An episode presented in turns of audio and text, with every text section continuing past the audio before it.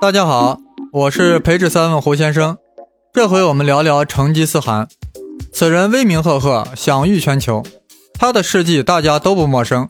不过本集要说的两点啊，还是值得一听。首先是个小问题，成吉思汗啥意思？估计知道人不多。这个牛人啊，原名是铁木真，成吉思汗啊是他的尊号。这些大人物的尊号呀，当然都是些很牛逼的意思。比如嬴政统一六国后，觉得很了不起，整了个尊号皇帝，取自三皇五帝。吴大维重新搞定了罗马，觉得很牛叉，元老院授予尊号奥古斯都，意为神圣至尊者。那成吉思汗到底是啥意思呢？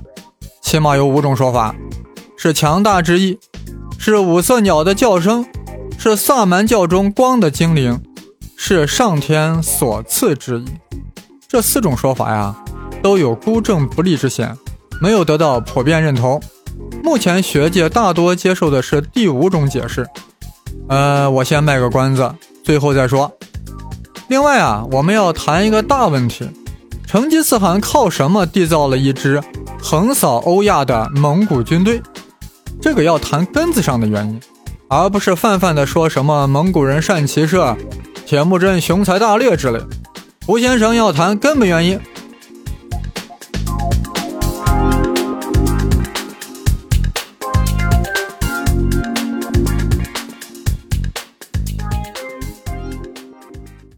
我们先来看看他的本名铁木真是啥意思，这当然就扯到他爸也速该。这也速该啊，是蒙古乞颜部的首领。不过，这乞颜部在当时的蒙古高原到底是啥地位、啥实力呢？这对于我们理解成吉思汗的人生起点至为关键，不可不知。大家知道蒙古是啥意思吗？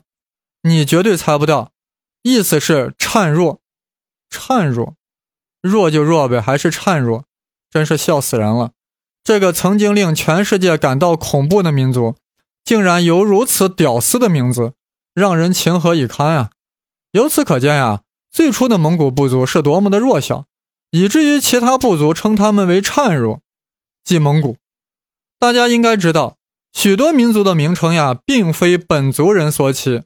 就拿我们汉族来说，本来我们叫华夏人，到了汉朝后呀，边疆民族称我们为汉人，结果我们也就习惯了，就开始自称汉人了。谁还说华夏族呢？蒙古人的叫法也类似。蒙古部族当时为啥弱？一盘散沙，咋能不弱？后来逐渐团结了起来，就走向了强大。所谓蒙古高原啊，是现在的说法，古代叫漠南、漠北。漠南就是内蒙古，漠北就是外蒙古。当时在漠南、漠北的部族呀，多了去了。其中最为强大的是塔塔尔、克烈、密尔契、乃蛮。和尼伦蒙古部，啥叫个尼伦蒙古部呀？这蒙古诸部在十一二世纪的时候呀，分为了尼伦蒙古部和迭尔列琴蒙古部两大群。尼伦蒙古的各部落血缘关系相近，而尼伦蒙古之外的其余部落呀，皆称为迭尔列琴蒙古。例如有什么红吉拉部等。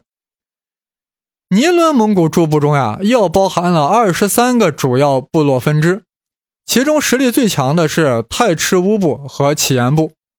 在十一世纪二三十年代的时候，也就是辽末金初，成吉思汗的曾祖父和不勒被尼伦蒙古诸部推选为和汗。汗大家都知道，就是部落联盟长，是大会选出来的，一般是终身制。而和汗呢？强调他是整个部落联盟的大汗，总汗，能管辖全蒙古的百姓。部落之间的频繁而残酷的掠夺战争，促使一些部落联合起来，组成部落联盟。蒙古部在和不勒时期啊，组成了以太赤乌部和乞颜部为核心，同时还包含了其他近亲的蒙古部落的强大同盟。这样呀，尼伦蒙古部。就逐渐强大了起来。当时的背景是这样的：漠南、漠北的各个部落呀，都是以金朝为宗主国的，至少名义上是这样。后来尼伦蒙古部呀，与金朝关系破裂了。金朝呀，就经常驱使塔塔尔部进攻蒙古。和不勒去世后呀，俺巴还继任汗位。俺巴还被金人定死后呀，忽图拉继任汗位。但忽图拉死后呀，长期没有产生统治全蒙古百姓的新和汗。太赤乌呀，在尼伦蒙古部中实力最大，但因内斗也没有推举出新的首领。而野速该啊，被推选为了乞颜部的首领。注意，可不是蒙古部的首领。大家此时应该有了一个粗略的框架：成吉思汗他爸野速该啊，只是乞颜部的首领，而乞颜部呀是尼伦蒙古诸部中的一个子部落，而尼伦蒙古又是整个蒙古的一个大部分，而整个蒙古呀不过是漠南漠北中的一个民族，至少有塔塔尔部、克烈部、蔑尔契部。南蛮部比他要强大，而且到了野速该时期，蒙古部内部又分裂了，没有了统一的和汗。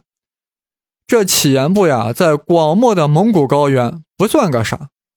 当时谁能料到，在这个部落后来出现了个人物，他不但统一了蒙古高原，还让世界发抖了呢？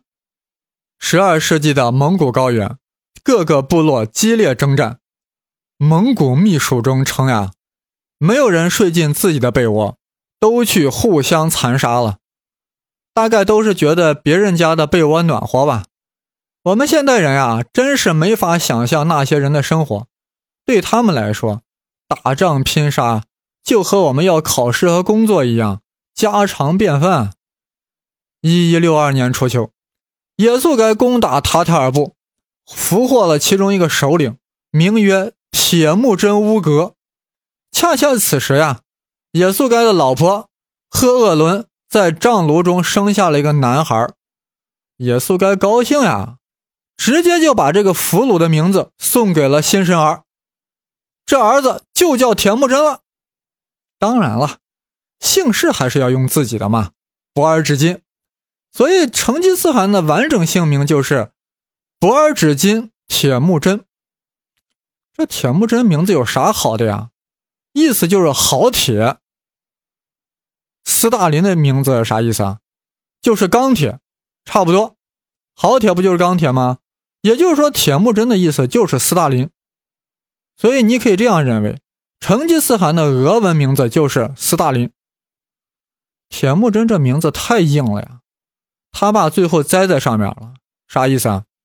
铁木真九岁那年，爸爸也速该带着他去相亲去了，好幸福呀！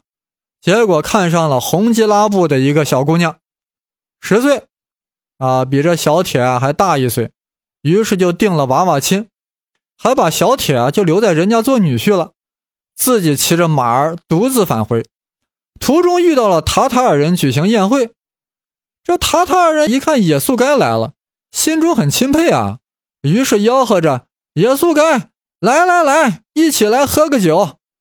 蒙古人嘛，豪爽，那肯定是要喝一下的呀。这喝着喝着，塔塔尔人觉得不对头呀。这野速该是我们的敌人啊，俘虏了我们的勇士铁木真乌格，还把自己的儿子要铁木真，这不是在侮辱我们的人格吗？于是就在酒里下了毒。野速该回到家就撑不住了。叮嘱赶快把铁木真接回来，于是就离开了人世。野速该一死呀，赫鄂伦孤儿寡母的心里苦啊，自己本来就是被抢亲的，这几年刚适应，老公又没了，还带着四个儿子，两个还不是自己生的。尤其是呀，这太赤乌部看野速该死了，趁机就把乞颜部的部众带走了。咋回事？当时乞颜部的贵族们。才能平庸，没人能够继承野速该的首领地位，只好投靠了太赤乌部，直接就把铁木真一家遗弃了。大家想想，从和不勒汗算起，这铁木真也算是寒四代了，直接就沦为了穷一代。当时生活穷到啥程度呢？这铁木真为了和其一亩地争夺一只小鱼，竟然一箭就把他给射死了。是所谓“天将降大任于斯人也”，必先饿其体肤，狠毒其心志。既然如此，铁木真后来为啥崛起了呢？你也不想想，人家毕竟是韩四代啊，爸爸也是乞颜部的首领，还是有很多关系的。当时克烈部领袖王罕是野速该的拜把子兄弟，这铁木真找上门来了。王罕一看这小伙挺可怜，也挺有志气，立马答应帮其收集旧部，重振乞颜部。再有呀。铁木真十一岁的时候呀，自己结交的义兄弟扎木合，长大后成为了拥有十万部众的部落首领，也答应帮助铁木真复兴。谁让我是你安达呢？当然了，铁木真自己也确实是一代天骄，那帝王气象跃然草原。当时很多萨满教的巫师呀，在草原上到处发微博。说什么铁木真是天降的草原领袖？大家都知道，这些大 V 的微博转发很快的，影响力很大。本来屈居在太赤乌部的乞颜部贵族，一看自己原来领袖的儿子铁木真如此的卡利斯玛，于是举行大会，一致推选铁木真为汗，重建乞颜部贵族联盟。从此呀，铁木真走向了统一蒙古高原诸部的征程。先后消灭了塔塔尔、太赤乌、克烈部、乃蛮部、米尔契，最后连他的安达、扎木合都被他抓了，赐死。一二零六年，也就是金章宗太和六年，宋宁宗开禧二年的初春，铁木真在沃南河源头举行大会，被拥戴为了大汗，获得了成吉思汗的尊号。这样啊，铁木真就成为整个蒙古高原。唯一的最高统治者建立了大蒙古国。在此之前，蒙古高原上呀，一共有数十个大大小小的部落，各有各的名称，有的说蒙古语，有的说突厥语。但从此以后，所有各部落都公用蒙古这一名称。从此呀，蒙古人迈向了走向世界历史舞台的步伐。至此呀。成吉思汗的功业啊，只是统一了漠南漠北的各个民族，这固然了不起，但绝非前无古人后无来者。之前的匈奴单于、契丹可汗也都建立过类似功业，但成吉思汗及其后的子孙为何拥有了一支横扫欧亚、所向披靡的军队？这是令人深思的。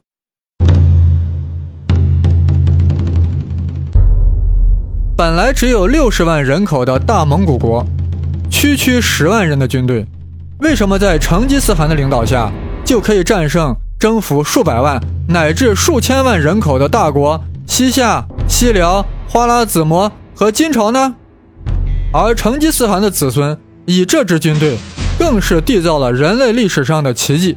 蒙古帝国的领土最后扩张至三千三百万平方公里，东到太平洋。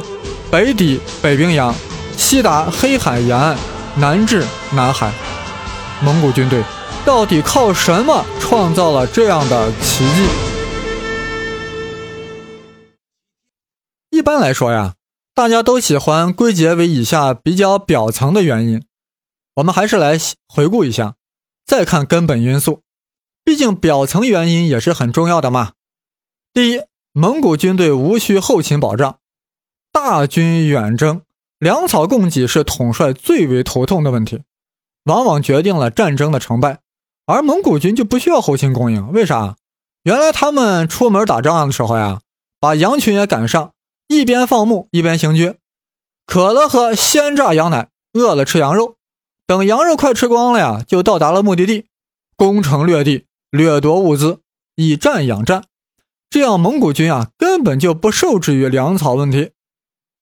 第二，先进的骑兵战术，蒙古人结合以往游牧民族的骑兵战法，发展出了一种单一兵种的骑兵战法，就是集中使用骑兵，这样令其军队具有强大的机动性和冲击力，造成变幻莫测的效果，有如纳粹德国在二战初期发展出的闪击战，集中了大量使用坦克集群，这样使得古德里安的坦克军。迅速的就逼近了莫斯科城下。第三，弯刀和火炮的使用。具有弧度的弯刀呀，作为骑兵装备，远远超过了刺杀类兵器的效果。蒙古军还有效地将炮兵和骑兵两个兵种联合起来协同作战。第四，周边民族呀正处于衰落状态，这使得成吉思汗及其子孙没有遇到强大的对手。比如说，当时控制中国北方的金朝呀已经汉化，丧失了曾经的武勇精神，女真贵族。成天吟诗作画，怎敌他蒙古军马快刀急？而且当时的伊斯兰教、基督教世界也是内乱分裂，哪里挡得住蒙古的所向披靡？第五，成吉思汗雄才大略，且具有超凡魅力。这里所说的超凡魅力，就是马克思韦伯所说的 charisma，卡利斯玛，就是说。成吉思汗啊，具有一种超人的、超自然的领袖气质，令人们自觉自愿地受其支配。再加上成吉思汗也善于利用宗教的力量，通过萨满教的巫师，令蒙古人相信他是受长生天的厚爱而统治了草原，能够依仗长生天的气力。这样，在成吉思汗的感召下，蒙古人的小宇宙爆发了。好了，表层的五大原因说完了。有人说：“哎，以上原因挺充分的了呀，你似乎有点不赞同似的。”No，以上所说的呀，我都赞同。问题是没说到根子上，比如后勤，用牧羊的方式来解决，哪个游牧民族想不到这一点？谁不知道兵贵神速？谁不知道大迂回大包抄？谁不晓得利用宗教的力量？谁不知道使用先进的兵器？何况炮兵又不是蒙古军最先使用的。就是说呀，以上这些原因啊，无法解释为何在成吉思汗手中，这些方面就得到了充分的利用、充分的发挥。以往或之后的游牧民族为啥就达不到这种高度、这种境界呢？大迂回、大包抄、闪击战。这些稀疏平常的军事原则，谁不晓得？关键在于运用和执行。一般军人谁喜欢打运动战啊？成天跑来跑去的，还让人家赶着羊群，用喝奶方式解决给养。别人要指挥这样的军队，早就造反了。那成吉思汗到底是用了什么手段和方式，让他能够成功的运用了这些原则呢？也就是说，我们要探求。成吉思汗到底用了哪些与以往游牧民族根本不同的手段和方式？这样才能有效的解读呀。成吉思汗的军队为何空前绝后？这就是所谓科学实验中的对照组，运用控制变量法找出其中差异。而前面的观点啊，从方法论上来说，缺乏与之前的游牧民族做对比，没有对比就得不出根本原因。分析问题啊，可不能就事论事，要从更广泛的横比和纵比中挖掘其本质。呃，一二零六年春季，蒙古国建立后，成吉思汗呀，将全蒙古国的百姓编组为了九十五个千户，分别封给了开国功臣，任命他们为千户长，让他们世袭领有各千户，这就是所谓的千户受封制度。有人会说，这制度有啥稀奇的？前有女真的蒙安谋克制，后有满清的八旗制，不都类似吗？还真不太一样。这蒙古的大部分千户呀，是由不同部落的人混合组成的，这使得往昔的众多部落呀、部族呀瓦解了，百姓呀都服从唯一的大汗统治，建立起了中央集权的统一的蒙古国。啥意思啊？大家想想，本来归附太赤乌部的乞颜部，为何能重新恢复呢？就是乞颜部它是作为一个整体归并入了太赤乌部的，所以一旦有机会，就会重新另立门户。尤其是成吉思汗这个领地受封制度呀，是根据功绩来授予属下的封赏，而不是根据你财产多寡或者原来地位的高低。所以很多千户哪言啊，并非富二代、寒二代，他们出身各不相同，甚至包括了被解放的奴隶。即使出身于贵族，那他得以受封也是视其功勋，而不是考虑他旧贵族的身份。说到这里啊，估计有人对这成吉思汗的千户制度的关键性还是体会的不够真切。我再举一个熟悉的例子：淝水之战。为什么强大的前秦仅仅因为一场战役，就整个崩盘瓦解、灰飞烟灭了呢？话说前秦国主苻坚。将北方政权逐一平定，完成了五胡乱华以来的北方统一，势力空前强大，决意大举南下，消灭东晋，统一中国。苻坚呀，当时发兵一百多万啊，表面上很强大，但暂时归附他的原政权贵族，如慕容垂啊、姚昶呀，这些人还是带着自己原本部族军队，根本就不想好好打。盘算着，一有风吹草动，就会反戈一击，重新独立。当前秦与东晋军队在淝水两岸对峙时，前秦军队有意后撤，让东晋军队渡河决战，想的是趁其半渡而击之。结果是呀，正当军队后退时，有人喊了一嗓子：“秦军败了，苻坚都跑了。”整个大军啊，在刹那间就崩盘了。这东郡没打下来，前秦自己却给崩盘了，北方重新归于四分五裂。慕容垂、姚昶这些人又各自独立建国了。这么强大的前秦，为什么在淝水如此孱弱，如此蒙古呢？就因为苻坚呀，他只是在军事上统一了北方，并没有建立起来一套制度，来有效的统一管理，还让各个部族各自为政，各立山头。各带自己的军队，肥水都流到了人家的田埂，淝水之战焉能不败？而成吉思汗建立的千户组织是行政、经济、军事三位一体的体制，所有千户的领地民户，其最高所有权都在成吉思汗。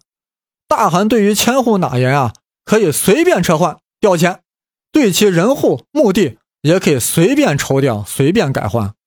千户哪言可以实行，但必须要由我大汗认可。在哪里驻扎也完全由成吉思汗指定，一切东西都掌握在大汗手里，没有哪个人胆敢说这是我的。任何东西都是大汗的，包括你的人身。简而言之呀，通过千户受封制度，成吉思汗把蒙古高原全境呀有效的置于了自己统一控制之下。他只是万夫长。千夫长、百夫长们，每一个都应该将自己的军队保持的井然有序，随时做好准备。一旦发令，就要不分昼夜的进行集合，随时出征。哎呀，这统一的韩权呀，对于地方的千户百户令行禁止，如伸之使臂，避之食之。他不但给蒙古社会开辟了发展和繁荣的广阔可能性。